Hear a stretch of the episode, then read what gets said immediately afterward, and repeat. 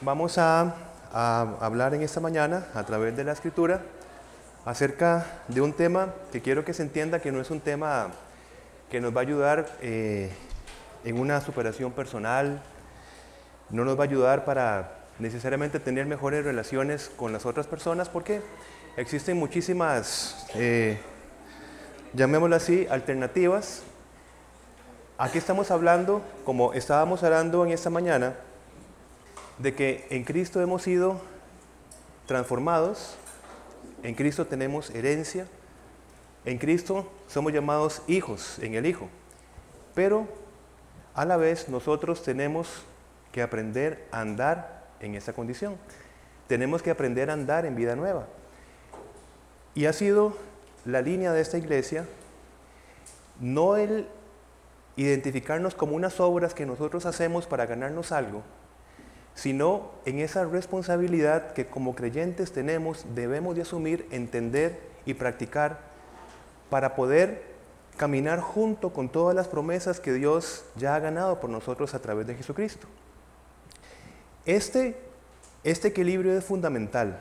Hoy vamos a hablar acerca de la ofensa, por ejemplo. Pero quiero decir que primero hemos sido capacitados para poder responder correctamente a la ofensa pero esa capacitación necesita activarse con una colaboración. ¿Y cómo? Con ese morir al yo. Si nosotros hemos manejado las ofensas de una manera, significa que a partir y en Cristo, nosotros, gracias, bien, nosotros vamos a, a colaborar, pero entiéndanse bien, si nosotros, ustedes y yo, no morimos en ese proceso, si no morimos en ese proceso, entonces no vamos a llenarnos de esas riquezas que están allí en el reino de Dios para nosotros. Eh, vamos por favor iniciando con Mateo capítulo 6, versículo 14 y 15. Por eso es que el tema de hoy no es un tema ligero, mis hermanos, y estamos hablando acerca del amor al prójimo. Y veamos nosotros el tema de la ofensa, otra vez. No es un tema por allí tomarlo eh, como para una superación personal. Dentro del reino de Dios vamos a ver el peso de esas palabras. Dice Jesucristo, porque si perdonáis a los hombres sus ofensas, os perdonará también a vosotros vuestro Padre Celestial. Mas si no perdonáis a los hombres sus ofensas, tampoco vuestro Padre os perdonará vuestras ofensas. Inmediatamente, debemos inmediatamente entender que Dios no nos concede el perdón como premio por nuestros propios actos de perdón, ¿verdad?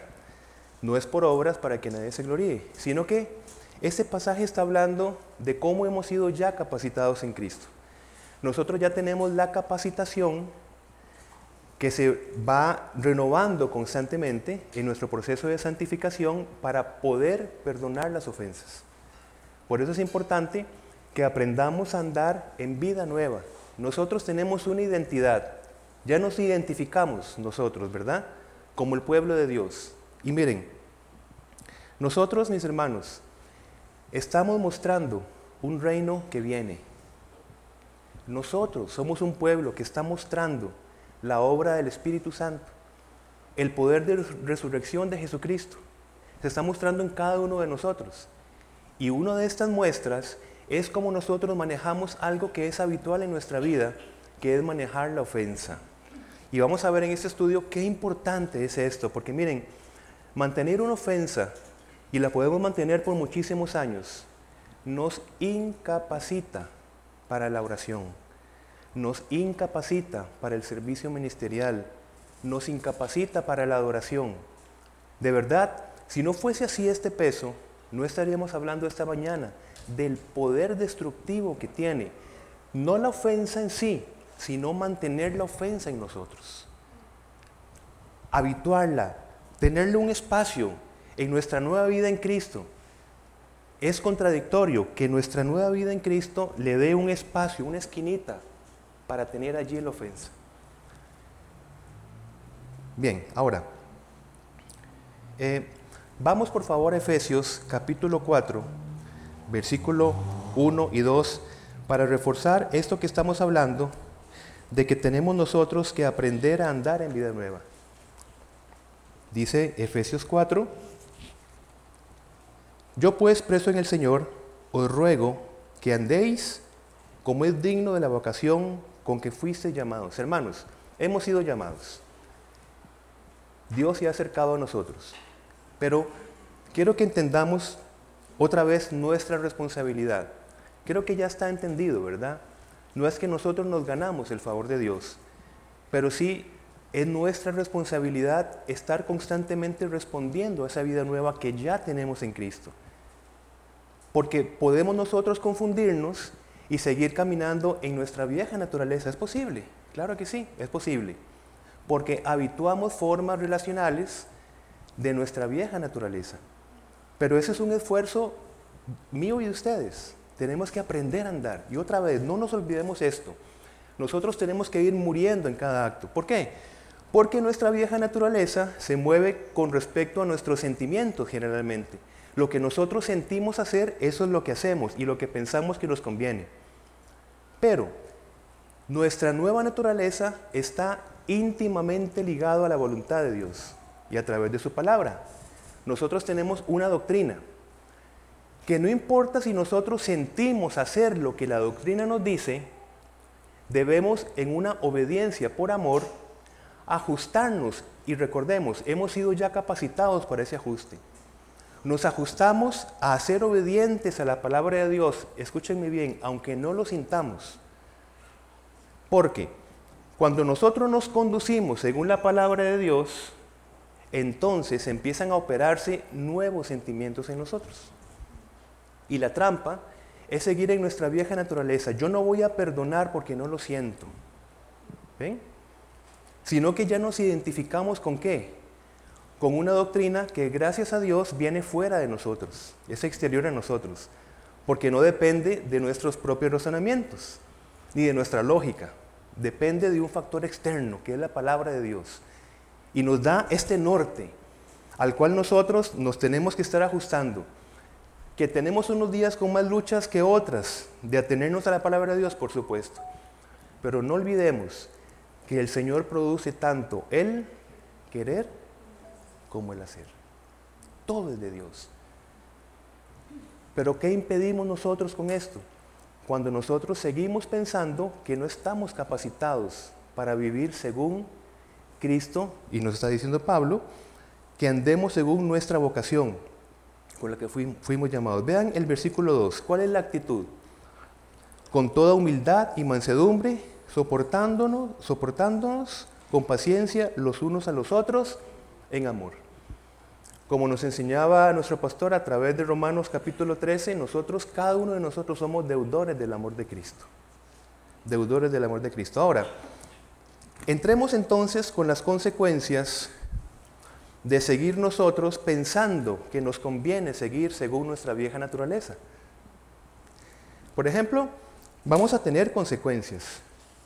Vamos a decirlo así, vamos a tener consecuencias psicológicas y teológicas. Por supuesto, ambas son importantes, pero nos interesan más las teológicas, sin despreciar las psicológicas. ¿Qué me refiero con psicológicas? Miren, si nosotros no perdonamos la ofensa, si nosotros seguimos con los patrones de nuestra vieja naturaleza, vamos a incapacitarnos a nosotros mismos. Miren, hemos sido capacitados por Cristo, pero nosotros psicológicamente nos incapacitamos.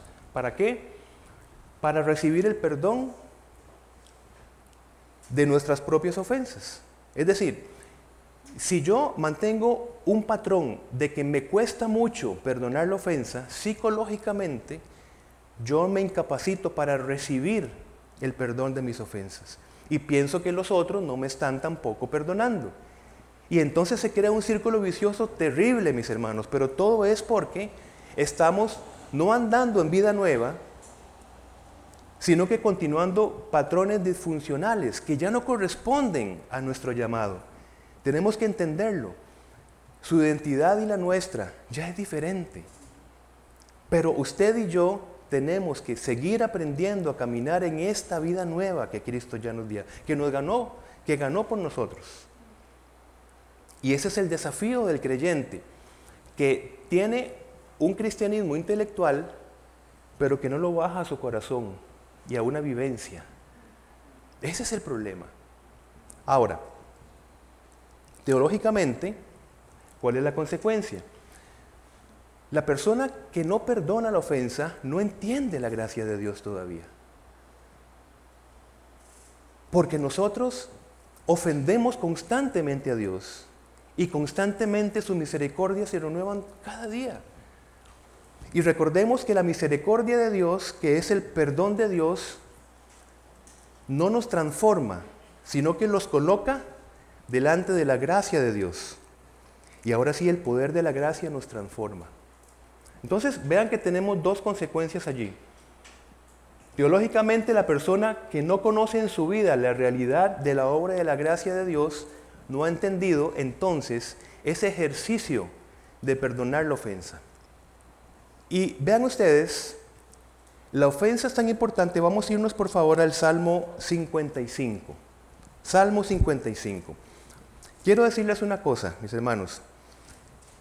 Si nosotros no entendemos la gracia de Dios, si nosotros no entendemos la gracia de Dios, nuestra vida cristiana va a ser una tensión emocional, porque vamos a estar logrando una paz que no podemos lograr por medio de activismo ministerial o por medio de legalismo. Ese es el problema de no entender la gracia. Esa es la gran dificultad. No encontraremos paz en nuestro servicio y en nuestra vida cristiana. Porque seguimos siendo con esa idea que tenemos que ganarnos la paz. Pero la paz es una consecuencia de qué? De ajustar nuestra vida a la doctrina de Cristo, perdonando. Y perdonando encontramos esa paz. Porque nosotros, mis hermanos, primero fuimos perdonados. Nuestra ofensa primera fue perdonada, primero fue perdonada. Y por tanto, ¿quiénes somos nosotros entonces para no perdonar la ofensa que nosotros recibimos, verdad? Igual vamos a ir ajustando este entendimiento. Vamos a irlo ajustando. Eh, le llevé a Salmo 55 porque resulta ser que la escritura está escrito para nosotros que somos seres humanos. Y entonces habla muy bien del dolor genuino de la ofensa. Genuino. Vean ustedes versículo 12 y 14. De 12 al 14 porque no me afrentó un enemigo, lo cual habría soportado. Ni se alzó contra mí el que me aborrecía, porque me hubiera ocultado de él, sino tú, hombre, al parecer íntimo mío, mi guía y mi familiar, que juntos comunicábamos dulcemente los secretos y andábamos en amistad en la casa de Dios.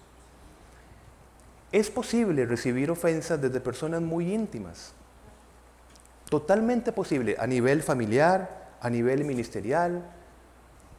Y el problema es que una ofensa no resuelta va creando en nosotros un enojo. Ahora vamos a ver que necesitamos enojarnos de una manera correcta para confrontar la ofensa, pero va creando en nosotros un enojo que la palabrita de domingo es un enojo implosivo.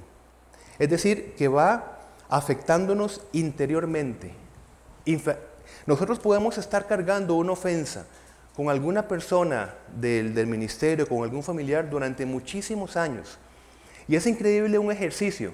Si ustedes, por ejemplo, empezarían a apuntar las ofensas no resueltas que han tenido con cualquier persona que nos hemos encontrado, nos sorprenderíamos la lista, la gran lista que tendríamos de cosas sin resolver, recordando palabras, recordando situaciones, a través de muchísimos años. ¿Qué pasa? Eso no desaparece, mis hermanos, si no aprendemos a confrontar bien la ofensa.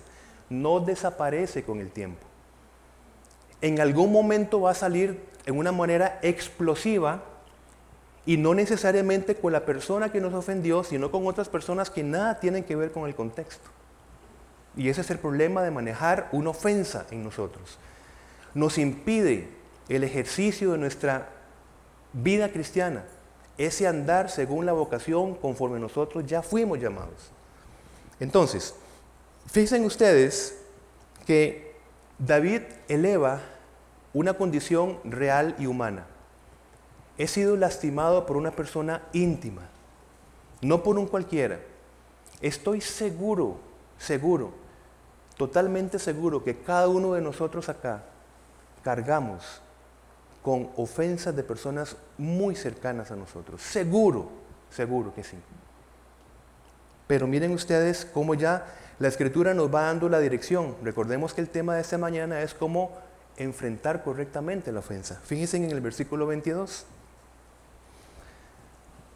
Dice David, echa sobre Jehová tu carga y él te sustentará. Echa sobre Jehová tu carga y él te sustentará. Hermanos, pongamos un principio fundamental. Toda ofensa debe confrontarse. Toda ofensa, cualquiera. Y vamos a categorizarlas en dos tipos de ofensa. La ofensa genuina, la que no nos queda ninguna duda de que nos ofendieron, ninguna duda, ¿verdad?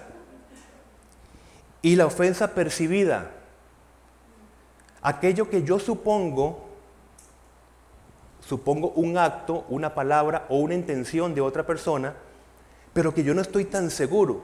Yo percibo como que me están ofendiendo, yo percibo como que no me están saludando hoy, yo percibo como que no quieren hablar conmigo hoy, yo percibo como que no me aceptan, percibo como que se están burlando de mí.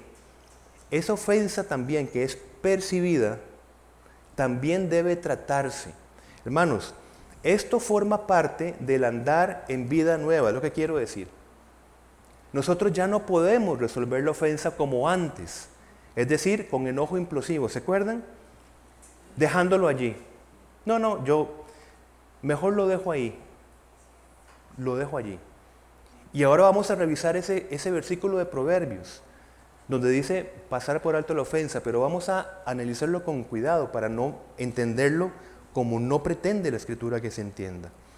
Entonces, vean ustedes que cuando el salmista dice, versículo 22, echa sobre Jehová tu carga, él te sustentará, vamos a hablar de una acción conjunta. Primero, la ofensa tiene que confrontarse, echando, ofreciendo esa carga de la ofensa al Señor. Eso es fundamental. Ahora, la otra parte es confrontando al ofensor. Por favor, Levítico 19, esto es muy importante. Miren, y pastor, si, tiene nueva versión internacional, nos ayudaría mucho complementarlo allí. ¿Qué estamos hablando? Estamos hablando amar al prójimo, hermanos. Bien, cuando nosotros vemos la escritura, tenemos que ver todo el contexto, es muy importante. Entonces vemos un versículo que habla de amor al prójimo, muy bien, pero tenemos en la medida de lo posible de extender la explicación bíblica y con qué otras cosas se relacionan. ¿Qué va a decir versículo 19, eh, capítulo 19, versículo 17 y 18. Al final vamos a hablar de amor al prójimo, según esta lectura, pero pon atención en esto. Versículo 17. No aborrecerás a tu hermano en tu corazón, razonarás con tu prójimo. Eh, ¿Ven lo que estamos leyendo allí? Vamos a razonar con nuestro prójimo y vean la relación con aborrecer, con despreciar. Algo ha pasado. Tenemos un conflicto. Y dice, razonarás con tu prójimo para que no participes de su pecado. 18. No te vengarás, que es la consecuencia de no resolver conflictos. Ni guardarás rencor a los hijos de tu pueblo. Y luego, ¿qué leemos? Si no amarás a tu prójimo como a ti mismo. ¿Verdad? Yo Jehová. En esta versión, por favor, pastor. Dice, no alimentes odios secretos contra tu hermano, sino reprende con franqueza a tu prójimo para que no sufra las consecuencias de su pecado. No seas vengativo con tu prójimo, ni le guardes rencor. Ama a tu prójimo como a ti mismo, yo soy el Señor. Gracias, pastor. Entendemos entonces la vinculación. ¿Por qué estamos trayendo la ofensa en este tema de amar al prójimo? Porque en el ejercicio del que somos llamados a amar al prójimo, ¿verdad? En lo que Jesucristo resumió la ley, ¿Qué implica nuestra participación en el amar al prójimo? Tenemos que resolver conflictos con nuestro prójimo. ¿Entendemos bien la escritura? Esto forma parte de amar al prójimo. Y hemos hablado acerca de servir al prójimo, por supuesto. Y hay otras cosas. Hoy este estudio nos está diciendo que vamos a razonar con nuestro prójimo. ¿Para qué? para no participar de su pecado. Y esto incluye nuestro deber lo que Jesucristo resumió la ley, amarás a Dios con todo tu corazón, con toda tu mente, con todas tus fuerzas y al prójimo como a ti mismo. ¿Qué es entonces amar al prójimo? No tener asuntos pendientes con nuestros prójimos. Así lo entiendo, pastor. Así lo veo en la escritura. Entonces, si no seguimos el consejo de la escritura, nosotros no estamos amando y no nos ejercitamos en el amor. Por eso es que al principio estamos diciendo que necesitamos no tener un, una buena intención, hermano, necesitamos morir, morir. Y esto tiene que ser un ejercicio. Miren ustedes, si alguna persona por acá me podría decir, miren, yo, yo quisiera cantar con ustedes, pero yo hasta que tiemblo, ¿verdad? Yo no, yo no, me cuesta mucho venir a cantar. ¿Qué, qué le diría yo? Mire, hermano o hermana, usted lo que tiene que hacer es estar cantando constantemente. Y, y, yo creo que en otras aplicaciones de la vida, lo que usted tiene temor, ¿qué tiene que hacer? Enfréntelo. Y a través de estarlo enfrentando, pues va minimizando un montón de percepciones y demás. Y entonces, así empecé yo, cantando, tocando un instrumento, hablando en público, ¿verdad? ¿Qué pasa? Estar ejecutando. ¿Y qué pasa? Otra vez la palabra.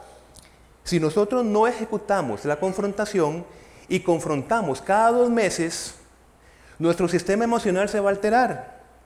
Y nosotros decimos, es que yo no puedo confrontar al hermano porque empiezo a alterarme emocionalmente. Pero ¿saben por qué? ¿Qué pasa? Por falta de práctica.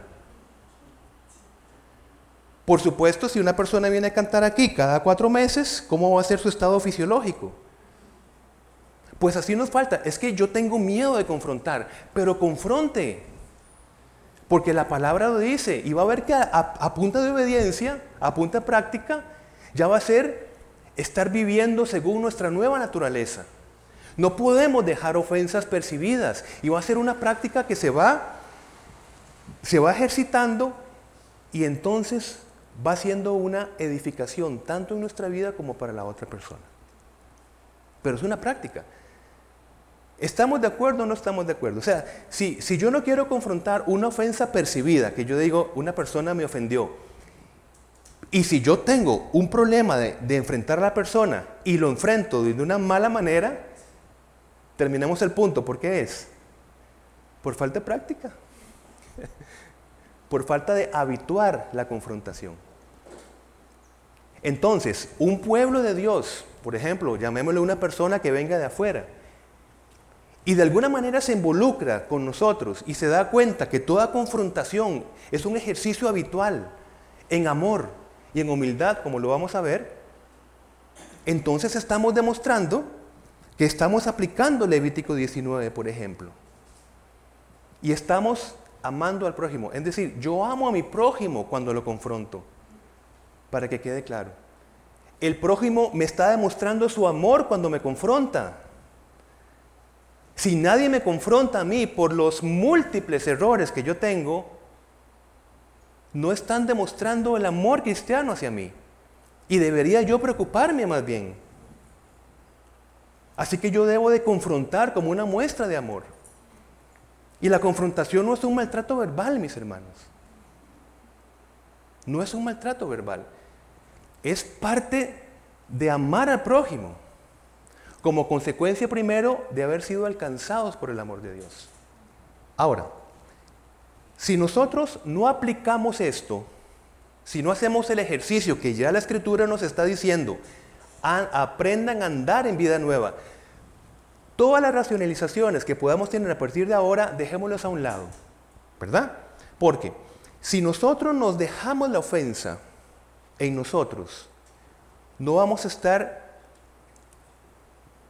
estamos impidiendo entonces que ese gran plan para nuestra vida se ejecute, para nuestro matrimonio se ejecute, para nuestro ministerio, para nuestra sociedad. Y estoy pensando, se me ocurría el, mar de Galilea, el mar de Galilea lleno de vida, precioso, porque en realidad es un lago, mar de Galilea, ¿y qué pasa? ¿Por qué? Porque es como una extensión del río Jordán. Entra agua a este mar o lago y sale agua. otra vez hacia Jordán. Lo interesante es que el Jordán va a llegar a otro lago o mar, que es el Mar Muerto. Y la característica es que este mar no tiene salidas, o este lago, no fluye, y no hay vida en él. Entonces, no podemos evitar la ofensa, pero sí podemos decidir no tenerla en nosotros, no madurarla, no dejarle un cuarto ya especial, porque nos va a hacer mucho daño y nos va a llevar a una naturaleza que ya no nos corresponde vivir ni experimentar. Entonces, parte de esa racionalización podríamos nosotros decir, ¿verdad? Cuando nosotros tenemos una ofensa sin resolver, he sido maltratado y juzgado injustamente. ¿Es posible? Es claro que es posible. Es posible. Pero, por lo tanto, viene la racionalización. Es decir, algo que nosotros nos imaginamos que es, justo, ¿verdad? Por tanto, mi comportamiento será justificado. Yo fui ofendido, entonces yo tengo el derecho de no hablarle a esa persona. O tengo el derecho de buscar maneras de despreciar a esa persona. O tengo derecho de también responderle según el insulto que me dio.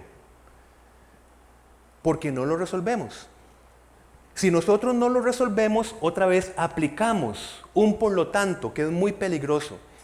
Y allí nosotros empezamos a aplicar según nuestras ideas y creencias que generalmente están bien distorsionadas. Por eso es que necesitamos la guía de la palabra de Dios. Y vean ustedes, el cambio bíblico no es la ausencia de luchas, y eso está claro para todos nosotros, sino la libertad de elegir la santidad en medio de nuestras luchas. En Cristo hemos sido libres, ¿verdad? ¿Para qué? Para elegir. Hemos sido libres para elegir. Entonces elijamos según la palabra de Dios. Somos libres en Cristo, ¿verdad? Y podemos entonces ahora sí elegir nuestra nueva naturaleza, no nuestra vieja naturaleza. ¿Y qué sucede? Si nosotros albergamos un pensamiento no bíblico, si nosotros no tratamos la ofensa, una acción desde una mente no bíblica, o sea, no echamos, ¿verdad?, al Señor nuestra carga y no confrontamos al prójimo, ¿qué pasa? Nos lleva a una acción no bíblica, la venganza. Y es, miren, puntual.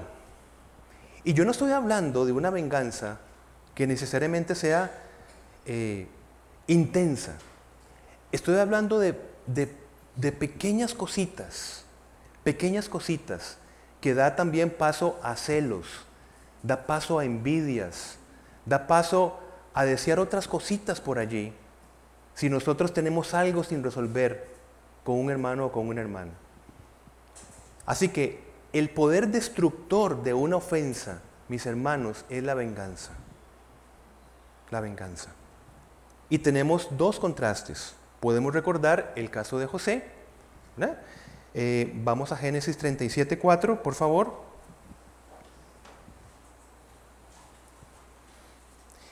Dice, y viendo sus hermanos que su padre lo amaba más que a todos sus hermanos, le aborrecían y no podían hablarle pacíficamente.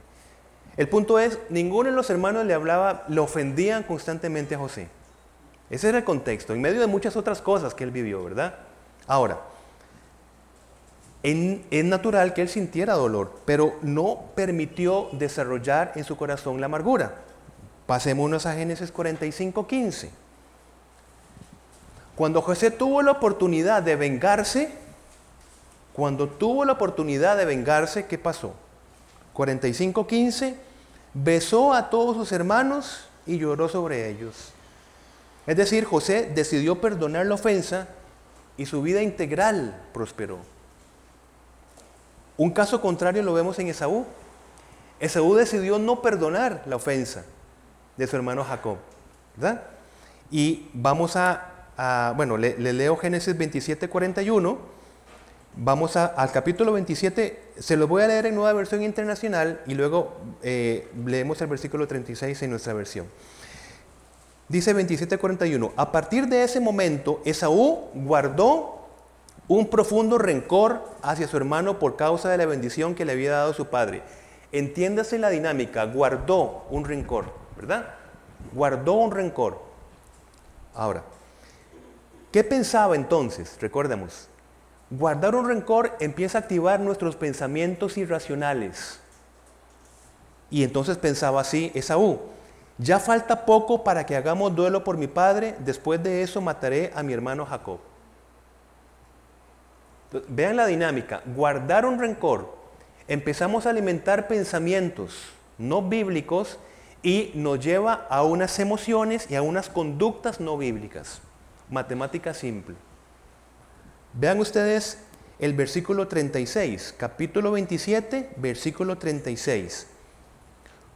Eh, porque yo preguntaría, ¿cuáles eran los pensamientos o creencias que alimentaban su odio? Veámoslo ahí. Esaú respondió, bien llamaron su nombre Jacob, pues ya me ha suplantado dos veces. Se apoderó de mi primogenitura y he aquí ahora ha tomado mi bendición. Jacob no le tomó nada. Él fue el que ofreció ese derecho por un plato de lentejas. Pero esa percepción equivocada se lamentó cuando él alberga el resentimiento y la ofensa que supuestamente él recibió. Y ahí viene el problema. Entonces, notemos cómo la intensidad de la ofensa percibida, no resolver una ofensa percibida, nos puede llevar a actos muy peligrosos. ¿Verdad? Inclusive, recordemos que para el Señor Jesucristo es un problema tanto el acto en sí como el albergar pensamientos. Ese es el, ese es el punto que, nos, que nos puso Jesucristo. No, no, no, no es solamente el acto del adulterio. Es que si usted está pensando y está sintiendo, se está complaciendo en esos pensamientos, ese es un problema también. ¿Verdad? Entonces, relacionando la ofensa con el enojo válido. Hermanos, miren, nosotros necesitamos el enojo que Dios nos ha colocado en nosotros para poder confrontar la ofensa.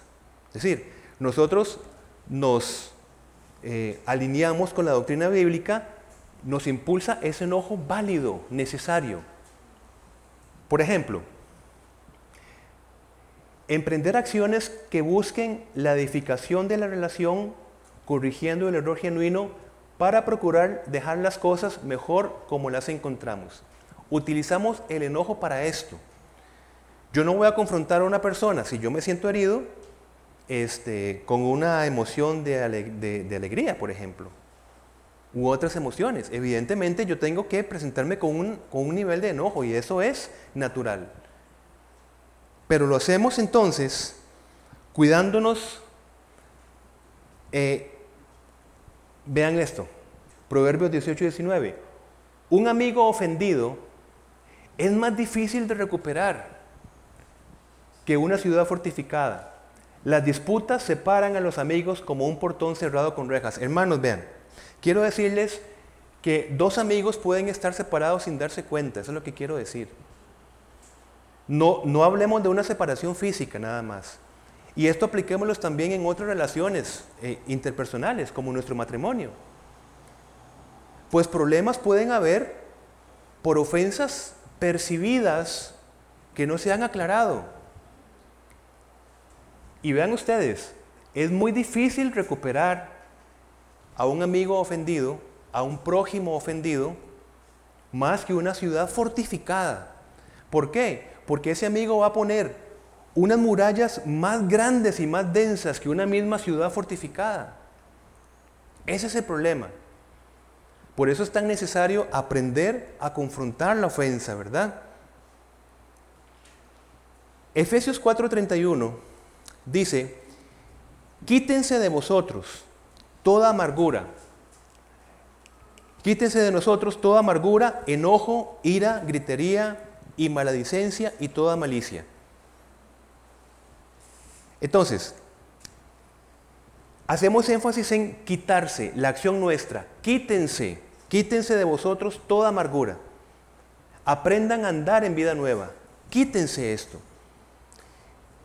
El punto es, si una ofensa, mis hermanos, nos está, llamémoslo así, naturalmente, vamos identificando un resentimiento, vamos identificando ya una manera más, más tensa de relacionarme con la otra persona.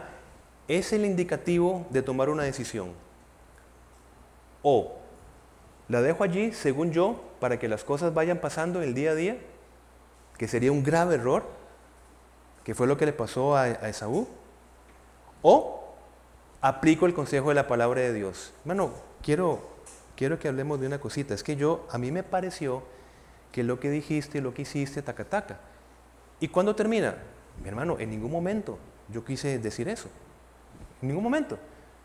Lo que pasa es que pasó esto, esto, esto y esto, yo venía en una condición tal y entonces posiblemente yo desatendí o dije algo que no tenía que decir, discúlpame. Esa ofensa se termina. ¿Cómo? Una, una ofensa percibida aclarándose. Pero ¿qué pasa si yo digo, no, no, yo no voy a molestar a mi hermano, no lo voy a molestar y no voy a aclarar esta ofensa percibida? Yo no estoy amando al prójimo. Eso es lo que quiero decir. Entonces no es ninguna molestia. Es el deber relacional de nosotros como cristianos. Vamos con eso otro punto. ¿Cómo tratar una ofensa verdadera? Una ofensa verdadera, ¿verdad? No percibida. Una ofensa es confrontando. Y para eso necesitamos enojo válido, confrontando. Y como hemos aprendido, por tanto, si tu hermano peca contra ti, ve y repréndele estando tú y él solos, si te oyere, has ganado a tu hermano. Y con, y muy importante, con humildad. ¿Por qué? Porque también Pablo nos dice, hermanos, si alguien es sorprendido en pecado, ustedes que son espirituales deben restaurarlo con una actitud humilde. Pero cuídense cada uno porque también puede ser tentado. Es decir, la confrontación significa que nosotros estamos con el buen entendimiento que nosotros estamos constantemente ofendiendo a los demás. Así que es una confrontación de iguales de dos pecadores, ¿verdad? Que están aprendiendo a andar en vida nueva. Así que, entiéndase el punto. Eh, cuando hablaba de Proverbios 19:11, que leemos, el buen juicio hacia el hombre paciente, su gloria es pasar por alto la ofensa, ¿verdad? Su gloria es pasar por alto la ofensa. Mis hermanos, pasar por alto a la luz de la escritura contextual, tenemos que entenderlo como evitar que la ofensa anide en nuestros pensamientos. Es decir, necesitamos un ejercicio. Cuando la ofensa viene, no podemos simplemente decir, no me afecta, no me afecta. ¿verdad? Soy demasiadamente espiritual como para... Eh, y mi corazón va a integrar la ofensa. No, no es así. Su gloria es pasar por alto la ofensa. Y es no anidarla, hacer algo por esto, ya sea una ofensa real o una ofensa percibida. Em, ahora, ¿cómo enfrentar una ofensa percibida? Escuchando compasivamente al otro. Vean ustedes, vamos a Primera de Samuel, por favor, esto me parece importante. Primera de Samuel, capítulo 1. Eh, espero que esté siendo claro. Eh, estamos, en este momento estamos definiendo los tipos de ofensa. Primero, una ofensa válida, es decir, realmente una persona me ofendió o viceversa. ¿Qué debo hacer? No la debo pasar por alto. Debo confrontarla. ¿De qué manera? Con firmeza y en humildad. Confrontarla. Aún cuando no tengamos resultados. Porque lo importante es la fidelidad de nuestra nueva naturaleza, no los resultados. Es como decir la evangelización. No, ¿para qué vamos a hablarle a tal persona? Es que no, es, no son los resultados, es porque el mandato de decir, ve y predica. Ese es el punto. Entonces es parte de nuestra naturaleza, estar confrontando. Y que si el problema se hace más grande, hermanos, ese no es el problema. Nosotros ya cumplimos y eso nos va a dar paz. O sea, la paz no necesariamente la tenemos hasta que se resuelva un problema. Cuidado. La paz es por obedecer en amor el consejo de la Escritura. independientemente de los resultados. Por eso es que Jesucristo dice, es la paz que el mundo no entiende. La paz que yo les doy no es como la del mundo. El mundo no va a entender eso. Yo tengo un problema con tal persona y no lo quiero confrontar porque se me va a hacer un, un escándalo. Ese no es el punto. Cuando usted sale después de los griterías tal vez que va a recibir, uno dice, que siento paz. Estoy bien. Porque hice según la voluntad de Dios. Mía es la venganza. Yo pagaré. Listo. Cumplí. Vemos entonces, ¿qué estamos hablando entonces? Una ofensa percibida. Cuidado con juzgar una ofensa percibida. ¿Qué le pasó a Eli? Versículos 12. Primera de Samuel, capítulo 1, versículo 12. Pongan, veámoslo con atención acá. Se está refiriendo a Ana. ¿no? Le está viendo Elí. Entonces, versículo 12. Mientras ella oraba largamente delante de Jehová, Elí estaba observando la boca de ella. Pero Ana hablaba en su corazón y solamente se movía en sus labios, y su voz no se oía. Y Elí la tuvo por ebria. Una ofensa que una persona ebria esté en el templo. Una gran ofensa, pero una ofensa percibida. Es decir, Elí no reunió la información necesaria antes de decirle lo que le dijo, versículo 14. Entonces le dijo Elí, ¿hasta cuándo estarás ebria? Digiere tu vino. ¿Y qué pasa? Ana luego le explica, no señor, yo no estoy ebria, yo estoy orando. Entonces vean lo, lo peligroso que es empezar a confrontar una ofensa percibida cuando no hemos reunido la información necesaria y suficiente. Podemos caer realmente en un conflicto ahora sí, ¿verdad? Y eh, cuando Elí sí tuvo que confrontar con suficientes pruebas, que es la, la vida de sus hijitos, no los confrontó. Y entonces en capítulo 2, versículo 29, por no confrontar una ofensa verdadera, no percibida de mal manera como lo hizo, 2.29 va a decir, palabras del Señor, ¿por qué habéis hollado mis sacrificios y mis ofrendas que yo mandé ofrecer en el tabernáculo? Y has honrado a tus hijos más que a mí, engordándoos de lo principal de todas las ofrendas de mi pueblo Israel.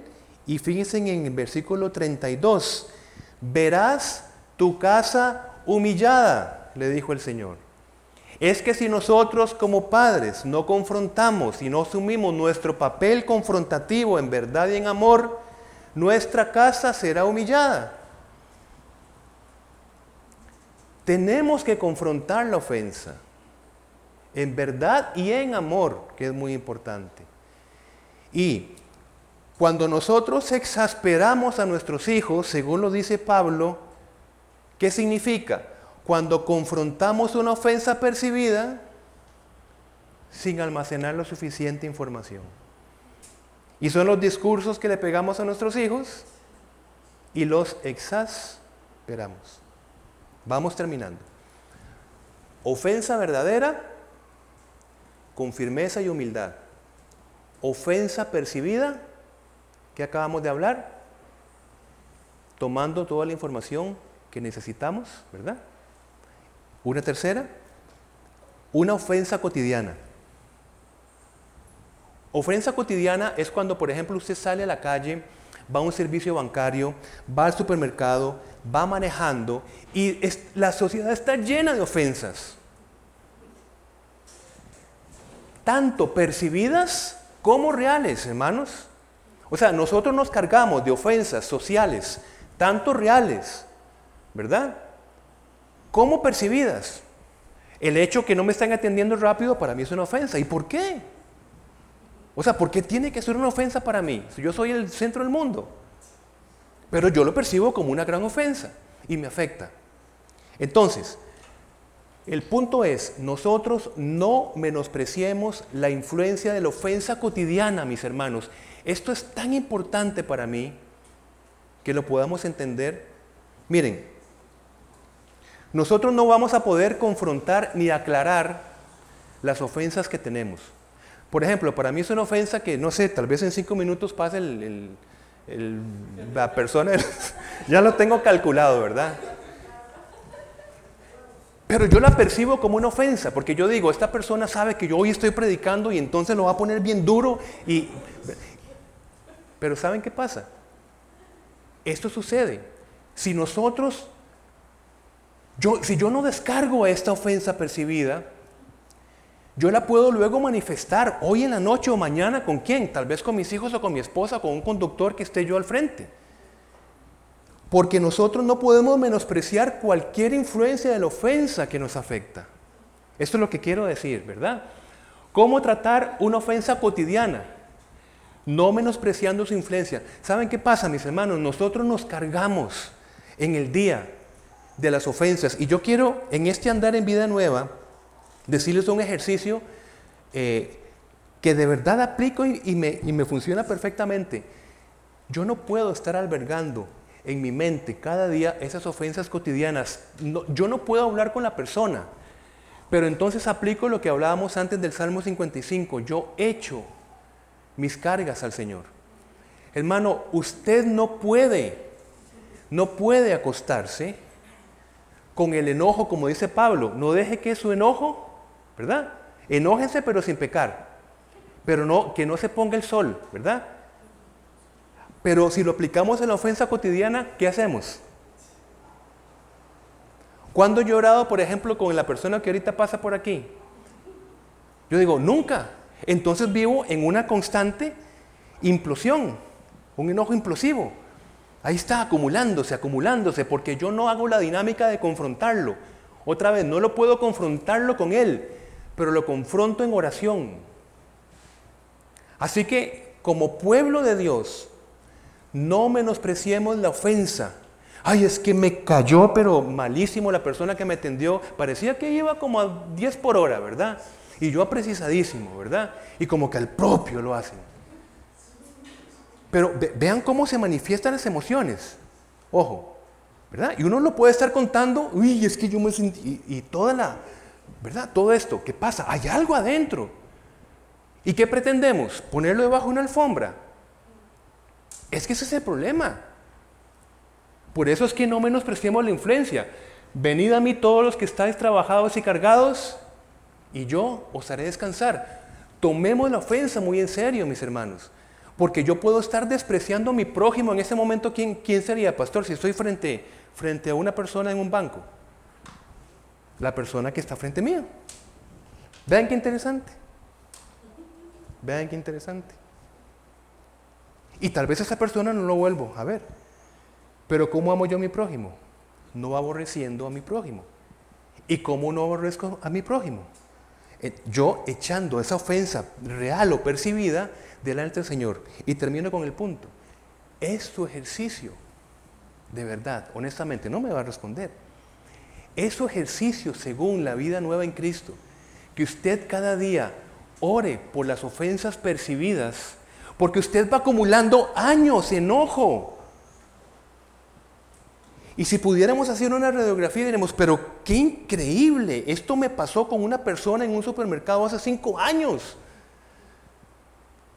Y está saliendo de alguna manera hoy. Porque no podemos despreciar la influencia de los jóvenes en el colegio, etc. ¿Verdad?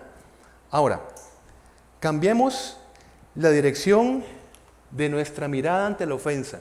Son los, dos últimos puntos. Hermanos, esto para mí fue fundamental, de verdad que sí, de verdad que sí. No definamos al prójimo según su ofensa, según su necesidad, sino según su necesidad.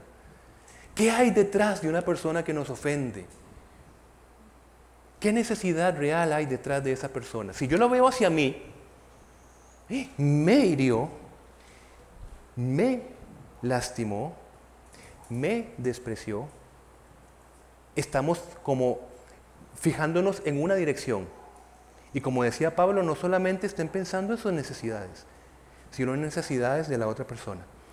Entonces, si por ejemplo un hijo, una hija, adolescente, etcétera, nos ofende o viceversa, yo digo, pero ¿qué, qué quiere dar a entender con esa ofensa?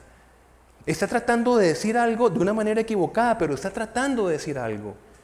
¿Qué quiere decir con esto? Mire, inclusive una persona en la calle explotando contra nosotros y ofendiéndonos, ¿qué quiere decir? Necesito encontrar algo en mi vida.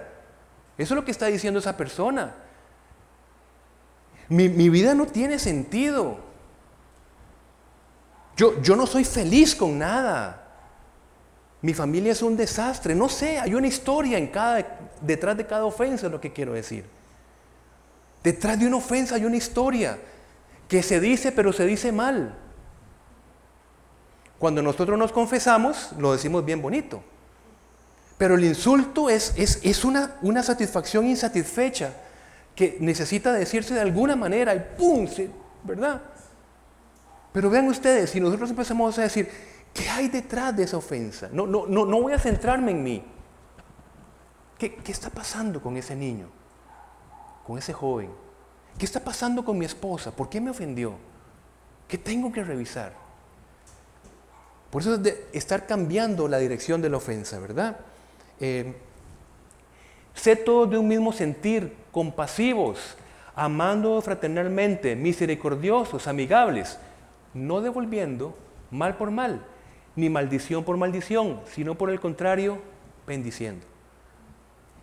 Y mi último punto, para mí es también muy importante, quedó claro esto, ¿verdad?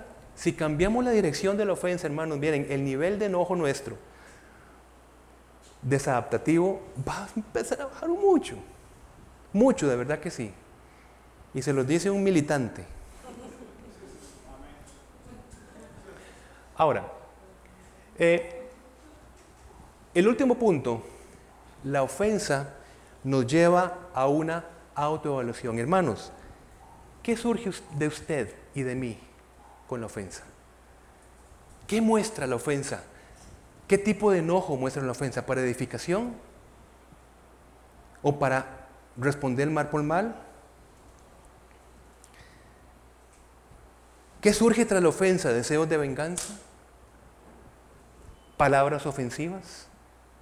Así que la ofensa nos autoevalúa. Si estamos andando en vida nueva o seguimos respondiendo según la naturaleza habitual que generalmente vemos por todo lado. ¿Qué surge de nuestro corazón cuando nos sentimos ofendidos? Esto es muy importante. Entonces, cada una de estas cosas que surgen será motivo de oración.